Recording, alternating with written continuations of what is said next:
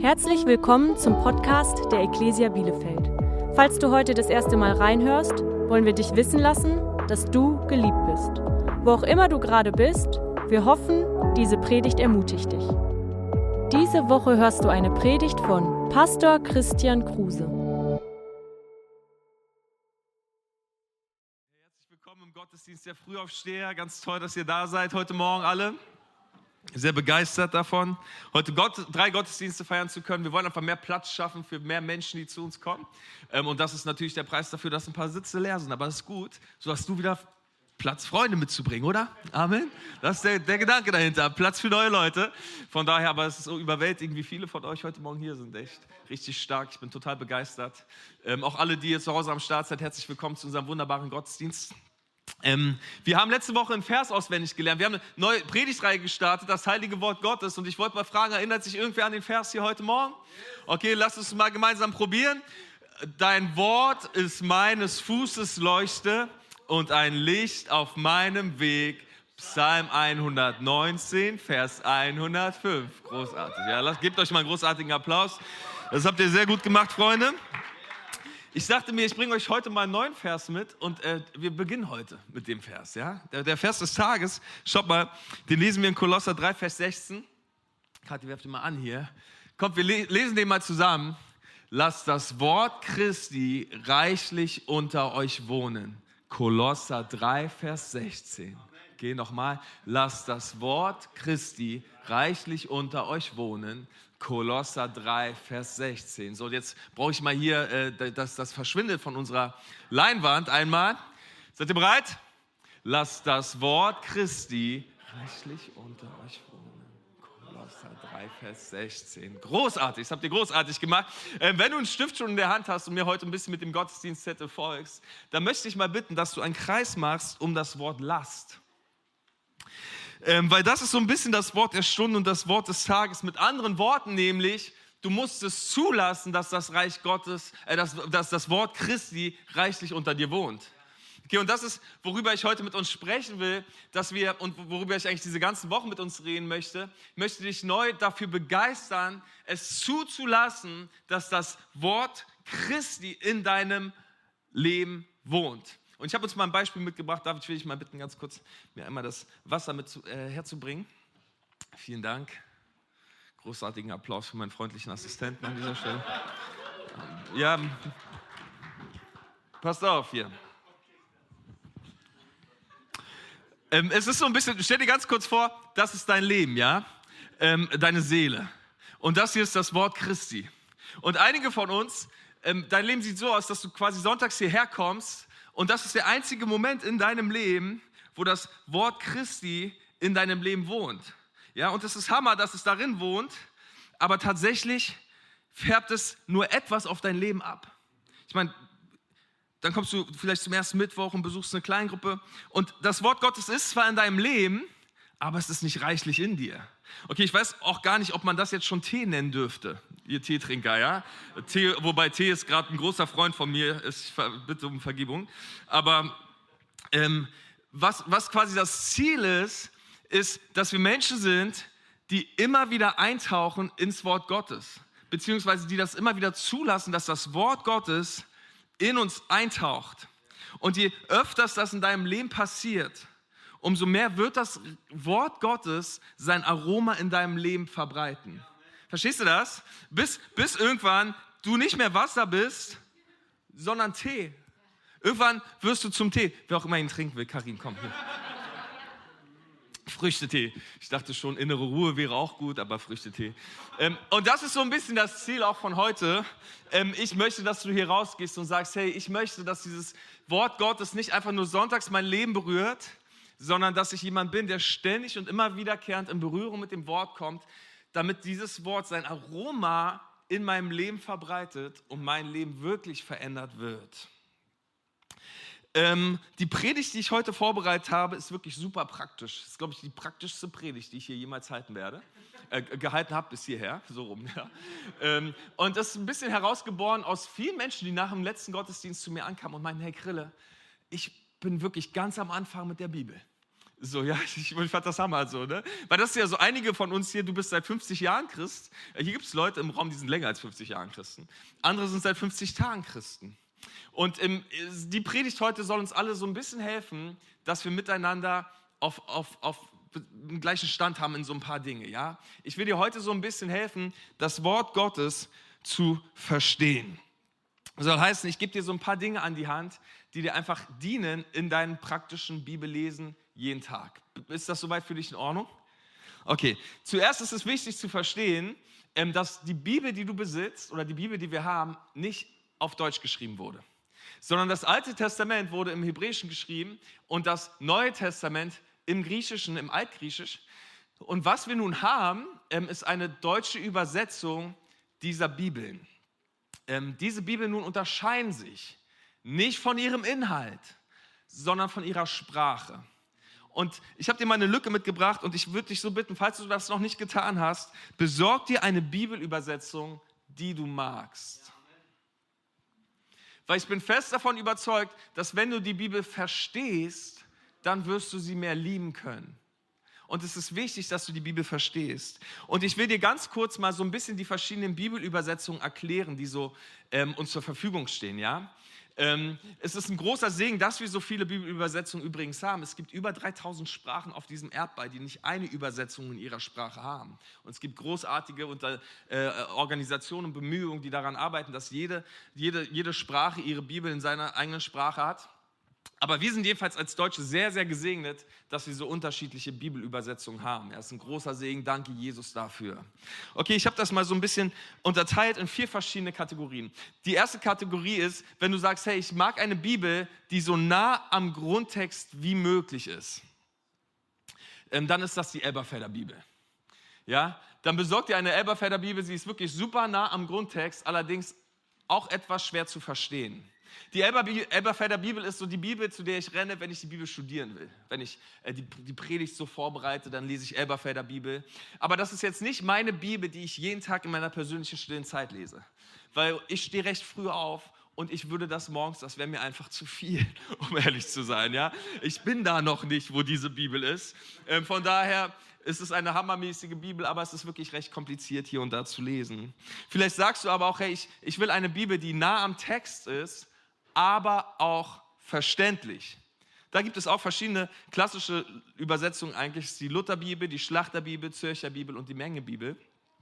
Vielleicht sagst du aber auch, ich will eine Bibel, die nah am Text ist, aber leicht zu lesen. So, und die kann ich euch wunderbar empfehlen für eure persönliche Bibellese. Ähm, das ist die Neues Leben Bibel zum Beispiel. Ich versuche jedes Jahr eine neue Bibelübersetzung zu lesen und dieses Jahr lese ich die Neues Leben Bibel und soweit wie ich bisher bin, bin ich begeistert von ihr. Ja, es ist eine Bibel, von der ich weiß, sie ist nah am Text, aber sie ist einfach in einer Sprache, die wir sprechen. Es ist gut zu verstehen. Ähm, dann gibt es die Einheitsübersetzung, die neue evangelistische Übersetzung und die gute Nachricht Bibel. Aber vielleicht sagst du auch, hey, ich möchte gerne eine Bibel haben in meiner Alltagssprache. Ja, ich möchte einfach reingehen und es ist leicht zu verstehen und es ist eine klassische Bibel, aber sie ist einfach so geschrieben, dass du es auf jeden Fall super gut verstehst. Das ist vor allen Dingen Hoffnung für alle, das Buch, Neue Genfer Übersetzung und die Basisbibel. Ähm, wenn du dich mal fragst, was haben wir hier eigentlich für Bibelstellen? Ich habe ganz oft nach dem Gottesdienst, dass Leute zu mir kommen und sagen, hey Krille, irgendwie diese Bibelstellen, die du da anwirfst, übersetzt du die selbst? Letzte Woche kam erst jemand, weil das ist total leicht zu verstehen. Dann sage ich immer, natürlich übersetze ich sie selbst. Nein, das ist natürlich Quatsch. Zum größten Teil lesen wir hier miteinander Hoffnung für alle Bibel. Weil es einfach leicht zu verstehen. Ja, wir grübeln nicht so lange, es geht schnell rein in den Kopf, es ist in der Regel richtig, was, es ist alles super, ja. Es ist nur super, super leicht zu verstehen und für uns gut mitzunehmen. Und ich will dir so sehr Mut machen, dir eine Bibel zu besorgen in einer Sprache, die du gut verstehst. Ähm, wenn du hier bist und du sagst, hey, ich möchte gerne eine Studienbibel haben, ja, diese Predigtreihe ermutigt mich so, ähm, eine Studienbibel zu kaufen und zu lesen, dann empfehle ich dir die Stamps Studienbibel. Eine großartige Studienbibel, ähm, die den, den, den, deutschen Text der Zürcher Bibel hat, also nah am Text ist und wunderbare ähm, deutsche Kommentare und Studieninhalte hat, die du dann wunderbar studieren kannst. lass dir das zum Geburtstag schenken oder so. Das ist eine großartige Investition in deinem Leben, weil du musst ins Wort Gottes. Und ich glaube, es ist einfach leichter, wenn sie in einer Sprache stattfindet, die du gut verstehst. Weil je mehr wir sie verstehen, wie gesagt, umso mehr werden wir sie lieben. Und ich wünsche mir, Das ist so mein Wunsch für diese Predigtreihe, dass du dich ins Wort Gottes verliebst. Wisst ihr, ich, ich, äh, ich liebe meine Frau seit 14 Jahren. Wir sind diesen Sommer 13 Jahre miteinander verheiratet. Aber ich kann sagen, vor zwölf Jahren, als ich sie geheiratet habe, habe ich sie nicht verstanden. Ja? Und jetzt, zwölf Jahre, 13 Jahre später, liebe ich meine Frau noch mehr. Und sagen wir mal so, ich verstehe sie allmählich immer, immer mehr, ja. Aber es ist quasi, wenn wir jemanden mehr lieben wollen, dann müssen wir ihn noch mehr verstehen. Ich habe diesen Witz gelesen von diesem Typ, der am Strand rumläuft und der findet diese, ähm, wie sagt man, diese Genie-Flasche, ja, diesen Flaschengeist und die Wunderlampe. Und er nimmt diese Wunderlampe und, und reibt, reibt dran und heraus platzt so ein Genie, ja. Und der Genie sagt, hey, heute ist dein Glückstag, du hast einen Wunsch frei. Der Typ sagt, Mensch, das trifft sich ja wunderbar, ja. Ich wollte schon immer mal nach Amerika, ähm, aber ich habe panische Flugangst. Und ich wünsche mir von dir, dass du mir eine Brücke baust von Europa bis nach Amerika der, der Flaschengeister, der grübelt und grübelt. Hey, dieser Wunsch ist wirklich zu groß. Also das ist verrückt. Überleg nur, was ich an Beton brauche, was ich an Stahl brauche für diese Brücken, was ich an Asphalt brauche. Dieser Wunsch ist eindeutig zu groß. Überleg dir was anderes. Der Mann überlegt kurz und sagt, ja, okay, dann hilf mir, meine Frau zu verstehen, sagt der Flaschengeist. Was sagtest du gleich, wie viele Spuren soll deine Brücke nach Amerika haben? Ja, also je mehr du das Wort Gottes verstehst, umso mehr wirst du es so lieben. Und ich will dir jetzt helfen, so ein bisschen einfach die Bibel zu verstehen. Ja, gib mir da 15, 20 Minuten für. Ähm, wir fangen hier an. Das Wort Bibel bedeutet Buch. Ja, aber die Bibel ist nicht einfach nur ein Buch, sondern sie ist das meistgelesene Buch der Welt. Es ist das weit verbreitetste Buch der Welt. Es ist ähm, das am meist übersetzte Buch der Welt. Das ist ein ewiger Bestseller in jeder Buchverkaufsliste. Ähm, die Bibel ist kein kein normales Buch, sondern wir, wir wissen das hier über die Bibel. Die Bibel wurde über einen Zeitraum von 1600 Jahren auf drei verschiedenen Kontinenten von über 40 Leuten geschrieben. Okay, das ist abgefahren und macht die Bibel so einzigartig.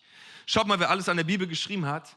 Die Bibel wurde von Dichtern, Propheten, Prinzen, Königen, Seglern, Soldaten, Ärzten, Landwirten, Gelehrten, Hirten, Priester, Historiker, Fischer und Zöllner geschrieben.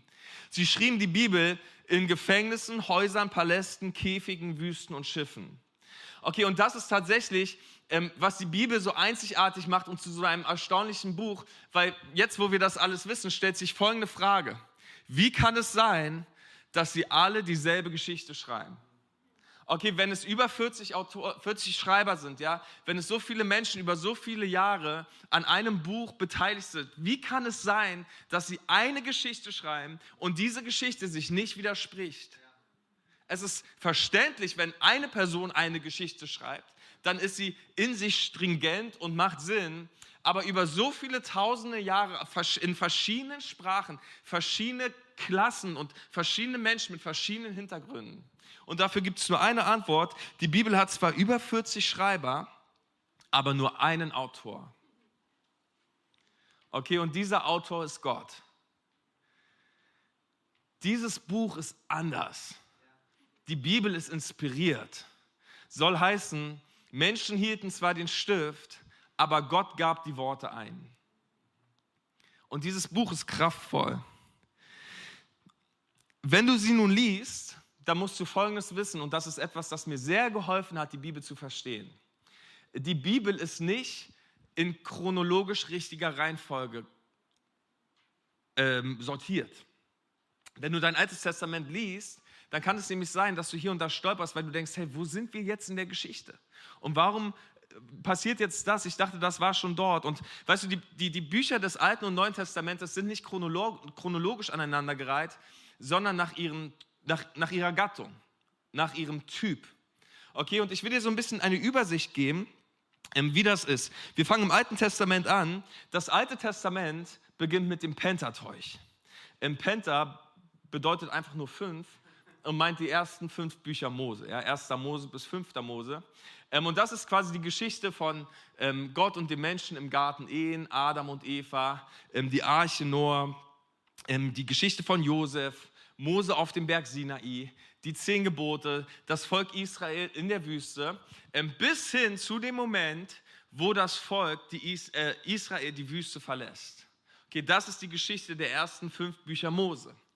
Dann kommen weitere Bücher, die historischen Bücher. Es sind zwölf Bücher, Josua bis Esther. Und ähm, dieser Teil beginnt mit Josua, der das Volk nun ins verheißene Land führt. Und sie kämpfen all diese Kriege. Ähm, und dann haben wir quasi die Richter, die Geschichte der Könige, die Geschichte der Propheten. Und dann die ganze Geschichte Israels bis Esra, Nehemia, Esther. Das sind nun die Bücher, wie das Volk Israel im, ba im babylonischen Exil ist. Sie wurden quasi besiegt und wurden verschleppt und diese letzten drei Bücher handeln von der Geschichte des Volkes im babylonischen Exil. Und dort endet die Geschichte des Alten Testamentes. Ja, das ist quasi mit dem Buch Esther, hört die Geschichte des Alten Testamentes auf. Aber das sind nicht die letzten Bücher des Alten Testaments. Es gibt zum Beispiel Bibellesepläne, da kann ich dir total empfehlen, mal zu lesen. Da gehst du quasi in der chronologisch richtigen Reihenfolge durch das Alte Testament. Und das ist ziemlich cool, weil als nächstes kommen jetzt ähm, die die, jetzt kommt die Weisheitsliteratur. Das sind fünf Bücher, Hiob bis Hohelied.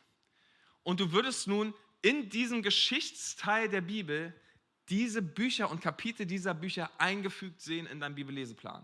Soll heißen, du liest zum Beispiel, wie äh, Absalom, Absalom David verfolgt und plötzlich würdest du einen Psalm darüber lesen, wie David zum Herrn schreit, während er von seinem eigenen Sohn verfolgt wird.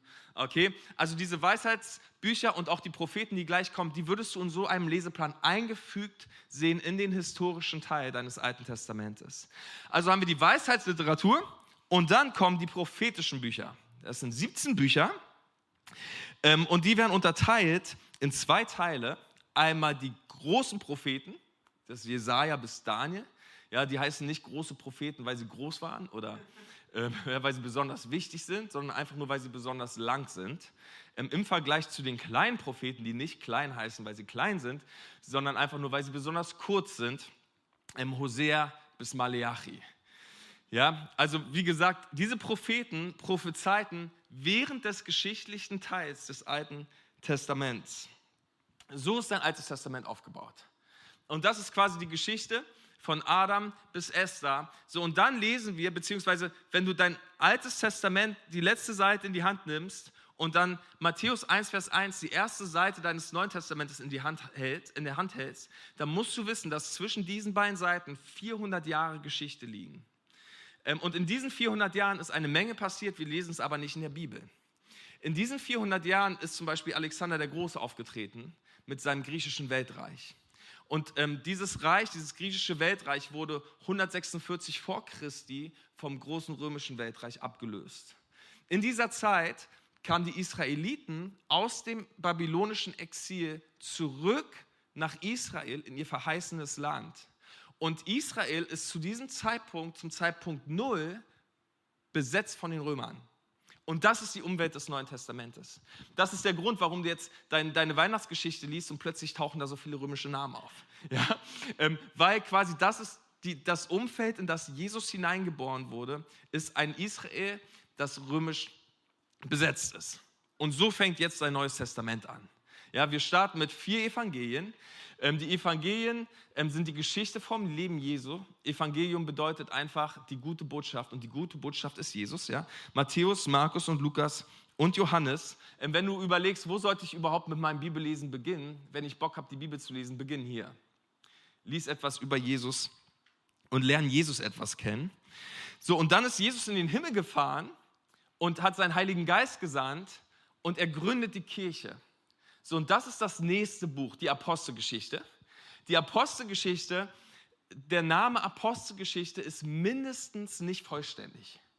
Also besser wäre eigentlich irgendwie die Geschichte der ersten Kirche. Weil das ist, worum es in der Apostelgeschichte geht. Die Apostelgeschichte ist wieder ein historisches Buch. Und es beschreibt uns die Anfänge der Kirche und die Geschichte der Kirche, wie sie sich nun auf, auf dem Globus verbreitet. Großartiges Buch, eins meiner Lieblingsbücher in der Bibel, ähm, weil das studieren wir, wenn wir gucken wollen, hey, wie soll die Kirche heute aussehen? Ja, das ist unser Vorbild für eine Kirche. Wir glauben, die Dinge, die wir da lesen, sind wahr und heute noch möglich und Gott will dasselbe in unserer Mitte tun. So, nach, den, nach dieser Apostelgeschichte ähm, kommen nun ähm, die Episteln die, das ist einfach ein fancy altes Wort für Briefe.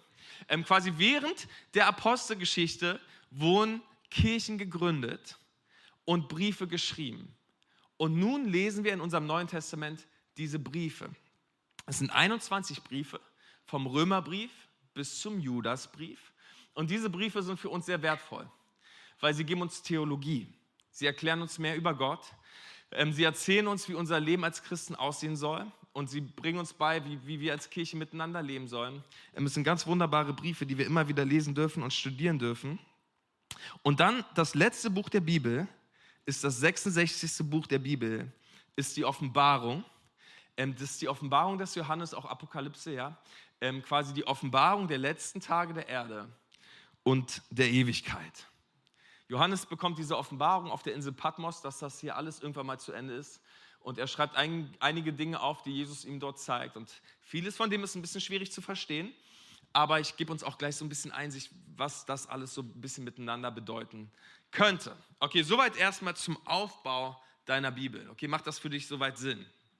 Ja. Ja, okay. Jetzt kommen wir ein bisschen zum Inhalt der Bibel. Jetzt wollen wir uns ein bisschen die Geschichte anschauen der Bibel. Und ich habe da mal was vorbereitet. Auf deinem Zettel wird das jetzt ziemlich klein. Aber wir gucken mal, wie das hier gleich auf, auf, auf unserer Folie wirkt. Ähm, ich will dir einfach so ein bisschen die Geschichte erzählen, ähm, von 1. Mose bis zur Offenbarung. Alles beginnt mit 1. Mose 1. Da ist Gott und der gerechte Mensch im Paradies. Okay, wir, wir, wir, wir bauen uns jetzt was miteinander ein bisschen auf. Ja? Ähm, Gott und der gerechte Mensch im Paradies. Gerecht meint einfach perfekt. Gerecht meint heilig. Ähm, der Mensch hatte keine Sünde, sie war noch nicht auf dieser Erde. Und der Mensch hatte dieses perfekte Leben und war in dieser perfekten Beziehung zu Gott. Ähm, alles war perfekt. Alles war wunderbar, so wie Gott sich das übrigens schon immer gewünscht hat. Ja, wenn du äh, Adam und Eva im Garten Ehen liest, das war schon immer der Wunsch Gottes, in dieser perfekten, rein intimen Beziehung zu Mensch zu stehen. Aber wir lesen dann das in 1. Mose 3, dass Satan und Sünde die Welt betreten. Ähm, der Mensch sündigt und was was die Sünde nun macht, ist, sie trennt uns.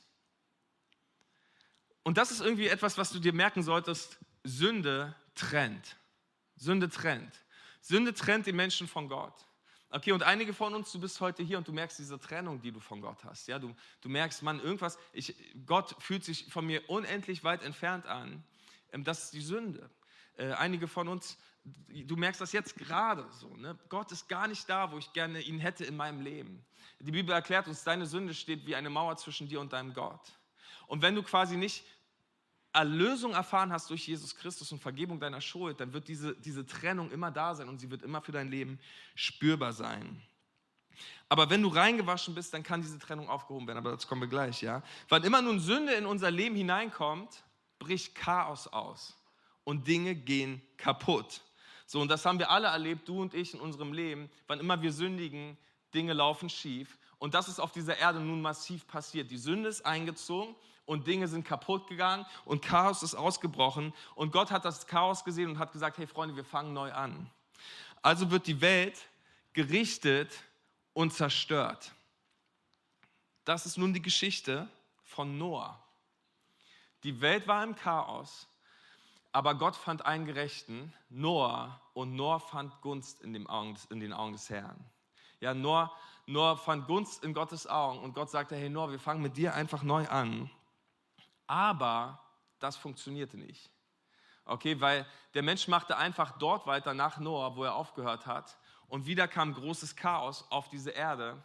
Ähm, und der Mensch kam hin zu diesem Punkt, dass er gesagt hat, hey, wir brauchen Gott nicht. Okay, wir, wir, wir, wir, wir, wir, wir sind uns einfach selbst Gott. Und sie bauten diesen Turm, diesen Turm zu Babel. Wisst ihr, und das war wie eine Weltregierung. Das war quasi ähm, der Moment, wo der Mensch gesagt hat, hey komm, wir bleiben alle hier zusammen, wir bauen diesen Turm, wir sind selbst Gott, wir probieren es unter ihn. Und der, der, der ganze, die ganze Menschheit hat sich vereint zu diesem einen Ort Babel. Aber du kennst die Geschichte, ähm, auch das hat nicht funktioniert. Gott verwirrte die Sprachen ähm, und der Mensch verteilte sich über den gesamten Globus. Aus all diesen Völkern, die nun entstanden sind, wählte Gott ein Volk aus, nämlich Israel und seine zwölf Stämme. Okay, Israel und die zwölf Stämme, Gottes heiliges Volk. Gott hat sich nun ein Volk genommen und dort Ordnung reingebracht. In der Hoffnung, dass die Ordnung aus diesem einen Volk sich multipliziert hinein in sämtliche andere Völker auf dieser Erde. Und das ist jetzt die Geschichte des Alten Testaments. Gott schafft Ordnung. Okay, er gibt ihnen Gesetze, er gibt ihnen Feiertage, er gibt ihnen sogar ein Opfer, mit dem sie es schaffen können, wieder nah zu sein und in die Beziehung zurückzukommen. Aber auch das hat nicht funktioniert. Okay, pass auf, das ist die Geschichte des Alten Testamentes. Und Gott hat sie aus einem Grund uns gegeben, um uns zu zeigen, dass es nicht klappt. Weißt du, diese ganze Geschichte sollte uns zeigen, es ist nicht möglich für einen sündigen Menschen heraus aus seinem eigenen, aus seinem eigenen Können und seiner eigenen Kraft zurück zu einem heiligen Gott zu kommen. Weil Sünde und Heilig können nicht beieinander wohnen. Und das ist, was Gott uns zeigen wollte. Hey Mensch, du schaffst es nicht aus deiner eigenen Kraft. Und deshalb brauchst du einen Retter. Okay, du brauchst jemanden, der es für dich schafft. Okay, der, der, der, wisst ihr, sie konnten es auch gar nicht schaffen. Eigentlich der best, die beste Art und Weise, den Unterschied aufzuzeigen zwischen ähm, dem Alten Testament und dem Neuen Testament, ist, im Alten Testament ging es um ein äußerliches Verhalten. Okay, die, sie haben all diese Dinge getan, aber das Problem war, sie konnten sie nicht richtig tun, weil diese Dinge waren nicht in ihr Herz geschrieben. Sie, sie, sie, sie, sie hatten keine innerliche Motivation, das zu tun. Aber im Neuen Testament sehen wir, dass der Heilige Geist uns unser Herz verändert. Wir haben nicht einfach nur Regeln, die wir befolgen, sondern Gott kommt in unser Leben und er schreibt unser Herz um. So, aber damit das geschehen kann, sandte Gott nun einen Retter, nämlich Jesus Christus. Ja, Jesus Christus kam auf diese Erde und starb für unsere Sünden. Deine Sünde ist nämlich eine Schuld und diese Schuld muss bezahlt werden. Und deshalb kam Jesus. Er kam und bezahlte den Preis ähm, für deine Schuld. Und das ist eigentlich auch, worum es dann geht, wenn wir über die Hölle uns unterhalten. Weißt du, die Hölle ist nicht der Ort, wo Gott Menschen hinschickt, um sie zu bestrafen, sondern die Hölle ist der Ort, wo der Mensch selbst für seine Sünde bezahlt. Die gute Nachricht von Jesus Christus nun ist, du musst nicht selbst für deine Sünde bezahlen. Jesus hat für deine Sünde bezahlt. Und du darfst dieses Geschenk für dein Leben annehmen. Und alles nun dreht sich um Jesus Christus. Okay, alles dreht sich um Jesus Christus. So, Jesus nun lebt auf dieser Erde als dieser gerechte Mensch. Er bezahlt die Schuld und ist in den Himmel gefahren. Aber er hat etwas ganz Großartiges getan. Er hat seinen Heiligen Geist nun gesandt. Und dieser Heilige Geist verändert unser Innerstes, sodass wir nicht einfach nur, wie gesagt, diese Gebote haben, und dieses, hey, du musst und musst und musst, sondern plötzlich wollen wir so leben, wie es Gott gefällt. Ja, er schreibt unser Innerstes um, er schreibt die Gebote Gottes auf unser Herz und wir wollen für Gott leben. Diese Gebote nun sind kein, kein, keine Schwere und Bürde in unserem Leben, sondern es ist die Freude unseres Lebens, das zu tun, was Gott von uns will, weil der Heilige Geist sie auf unser Herz schreibt. So, der Heilige Geist wird ausgegossen und gründet die Kirche durch seine zwölf Jünger. Und diese Menschen, die Kirche nun, wir, sind Gottes heiliges Volk auf dieser Erde. So, und was nun sehr wichtig ist für uns zu verstehen ist, das ist der Punkt der biblischen Geschichte, wo wir uns gerade befinden. Wir sind im Zeitalter der Kirche. Okay, das ist biblisch quasi in, in dem Zeitstrahl ist das, wo wir jetzt stehen, aber die Bibel ist nun noch nicht zu Ende. Und das ist, was mich so richtig hart doll begeistert. Weil es gibt biblische Geschichte, die ist geschrieben, aber die liegt noch vor uns. Ja? Und wir sind Teil der biblischen Geschichte. Also wir sind quasi in diesem Buch mit unserem Leben hineingeschrieben worden und werden ganz viele dieser Dinge noch in unserer Zeit erleben. So, okay? Also das allererste, wir sind Gottes heiliges Volk, aber wir werden immer mehr erleben auf dieser Erde, wie der Mensch sagt, wir brauchen Gott nicht. Ähm, wunder dich nicht darüber, dass die Welt nichts von Gott wissen will. Das ist vorhergesehen in diesem Buch, ja? Also sie wird immer mehr Gott ausklammern und sie wird immer mehr hinkommen zu diesem Punkt, hey, wir sind eigentlich Gott. Wir brauchen niemanden, der uns zu sagen hat, was wir zu tun und zu lassen haben. Der Mensch ist das Maß aller Dinge. Und die Offenbarung von Johannes offenbart uns, dass der Mensch wieder zusammenkommen wird in großer Einheit und es wieder eine Weltregierung geben wird. Und diese eine Weltregierung wird dem Antichristen ihre Macht geben. Okay, es wird eine Person auf dieser Erde auftauchen, ähm, die diese Macht bekommt, der teuflisch ähm, angetrieben ist und motiviert ist und wir lesen all diese Dinge von, von dieser Zahl des Antichristen, wir lesen von diesem Mal ja, auf, auf unserer Hand und beziehungsweise auf der Hand und auf der Stirn, äh, wo die Bibel sagt, ohne, ohne dieses Ding auf deiner Hand und auf der Stirn wirst du weder verkaufen noch kaufen können. Es wird also irgendwann so sein, dass du zum Aldi gehst und du mal piep, piep, ja, oder wie auch immer, ja, also irgendwas wird passieren. Jedenfalls zeigt uns die Bibel auch, wir Christen werden dann nicht mitmachen. Ja, und das ist der Grund, weshalb wir verfolgt werden. Also stelle ich da so ein bisschen drauf ein. Ja. Äh, es könnte sein, dass es sehr, sehr heiß hergeht und es irgendwann auch hier in Deutschland sehr viel kosten wird, dass wir Jesus Christus nachfolgen. Das Gute nun ist folgendes: Gott wird das sehen. Gott sieht das alles und er nimmt seine Kirche zu sich in den Himmel.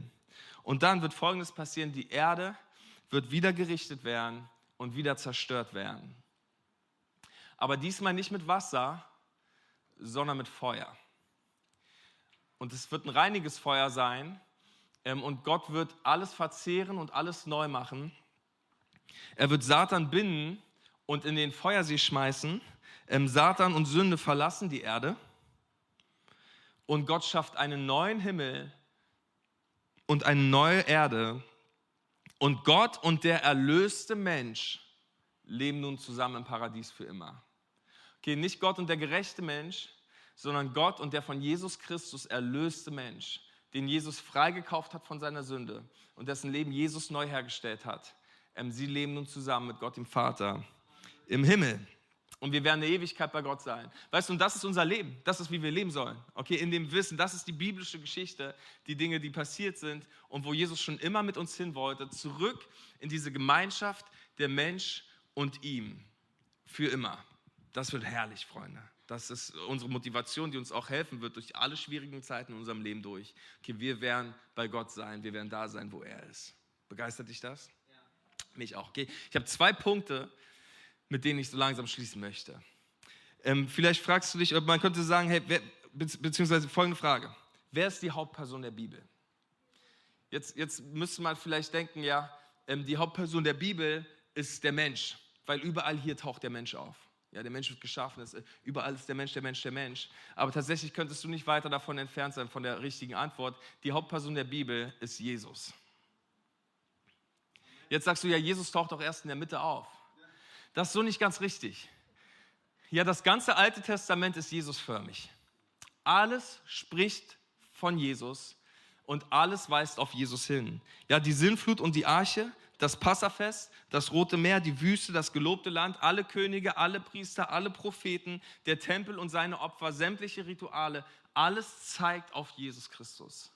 Ja, alles spricht von Jesus. Es gibt über 300 Prophetien im Alten Testament, die alle über Jesus sprechen. Jesus selbst sagt, das schaut man in Johannes 5, sagt er, ihr erforscht die Schriften, ja, die Schriften, pass auf, die Schriften zur Zeit Jesu waren nicht Altes und Neues Testament, sondern es war nur das Alte Testament. Er sagt, ihr erforscht die Schriften, denn ihr meint in ihnen ewiges Leben zu haben und sie sind es, die von mir zeugen. Jesus sagt, hey, das ganze Alte Testament, das bin alles ich. So, und warum ist das so wichtig? Weil es wird dir helfen in deiner Bibellese. Ich will dir Mut machen, Folgendes zu tun. Wann immer du Altes Testament liest, finde Jesus. Überleg dir, wo ist hier Jesus?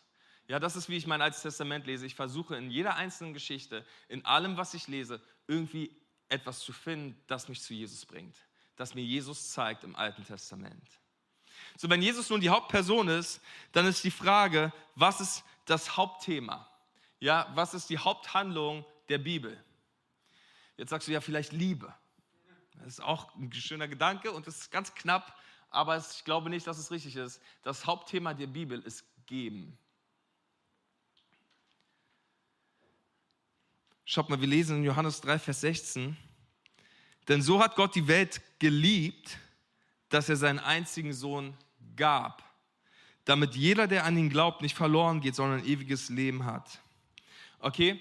Gott liebte so sehr, dass er bereit war zu geben. Okay? Und sein Sohn Jesus Christus, weißt du, Jesus wurde nicht nur, ist nicht nur für dich gestorben, sondern Jesus wurde für dich geschlachtet. Und der Vater selbst hat sich das angeschaut, was der Mensch mit seinem Sohn macht. Gott gab alles, das Liebste, was er hat, weil er dich wollte. Weißt du, und unsere Antwort darauf ist, Gott gab sein Leben, wir geben unser Leben. Und das ist unsere Geschichte. Das ist, das ist, was Errettung ist. Weißt du, Errettung ist nicht einfach ein Gebet zu beten, sondern Errettung ist, hey, Gott gab mir alles und hier ist mein Leben und ich gebe Gott alles. Das ist, worum es nun dreht. Sich dreht. Der, der Mensch, wir, die wir bereit sind, ein Leben zu leben im Geben für Gott. Alles hinzugeben, alles hinzulegen.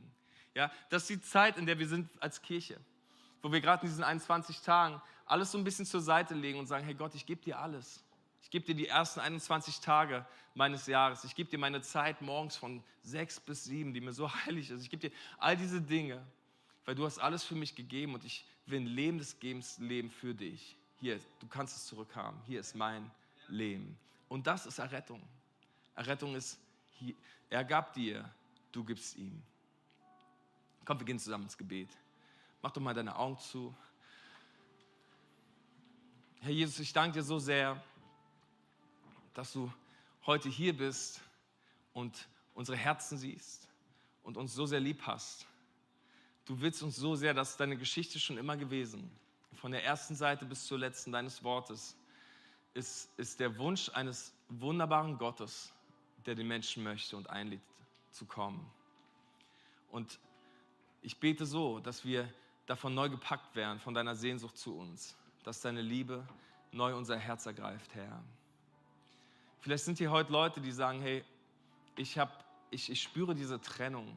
Ich spüre, dass meine Sünde mich vom lebendigen Gott trennt.